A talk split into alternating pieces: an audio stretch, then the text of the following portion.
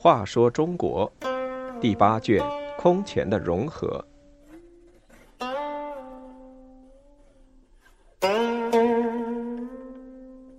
十六，李浩建立西凉。汉人李浩在河西走廊建立西凉，他励精图治，选用贤才，发展经济文化，是十六国后期各政权中较有建树的一个。后梁灭亡后，各族领袖人物乘势而起，建立起新的政权。在河西走廊上，出现了南梁、北梁和西凉。西凉的建立者李浩，字玄圣，汉族人，原籍陇西狄道，即今甘肃的临洮县。出身官僚家庭，是汉代名将李广的后代。祖父做过钱粮天水太守，父亲李敞为钱粮世子侍讲。李浩从小读书习武，性格沉毅，待人厚道。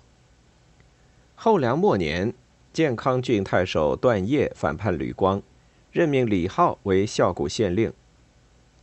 孝谷就是今天甘肃敦煌的东北。由于他办事认真公道。又被认为敦煌太守。敦煌有许多望门大族，为了自身的利益，需要寻找政治上的代理人。李浩正合他们的要求，于是就在敦煌站稳了脚跟。隆安四年（公元四百年），北凉段业和沮渠蒙逊的矛盾不断激化。晋昌太守唐尧联合六郡士人。公推李浩为大都督、大将军、梁公，领秦梁二州牧、护羌校尉，正式建立起了西凉政权。西凉的行政区域在河西地区的西部，大体上是甘肃酒泉、玉门、安西、敦煌数县以及新疆东部的一小块。这里土地贫瘠，人口稀少。军事力量也比较单薄，与河西走廊中部的北凉、南部的南凉相比，可谓国小力单。为了向东发展，建初元年（公元405年），李浩把都城从敦煌迁到了酒泉。为了稳定自己的统治，李浩励精图治，他赏罚分明，选用贤才。接受臣下进谏，执法宽简。他在敦煌南门外建立了进宫之堂，作为商议朝政、检阅军队的地方。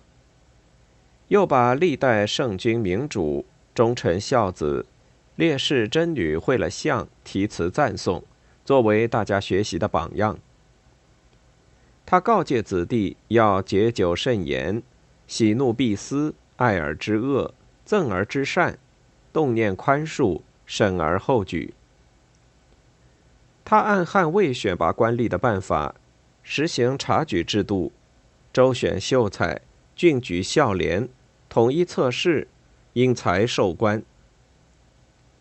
经济方面，他在玉门、阳关一带实行大规模屯田，鼓励百姓开垦土地，发展农业，使西凉出现了百姓乐业的兴旺景象。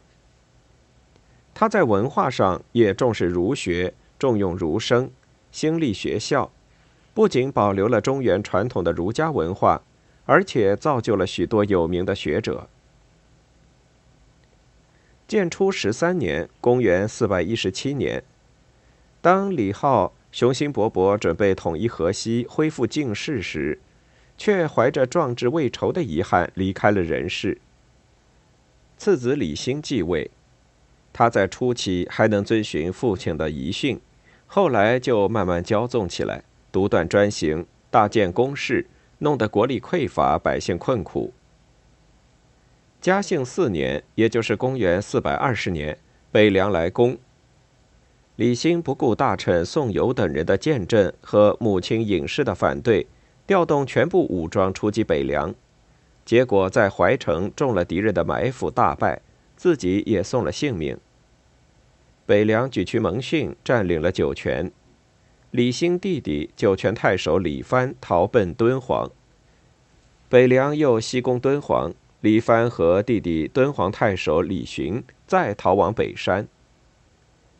永建二年（公元421年），举渠蒙逊入敦煌城，大肆屠杀。李兴子重耳南奔刘宋，李藩子李宝被押送到姑臧。至此，西凉灭亡。西凉尽管地域狭小，存在时间不长，但政治、经济和文化各方面，在十六国割据政权中是有所建树的一个。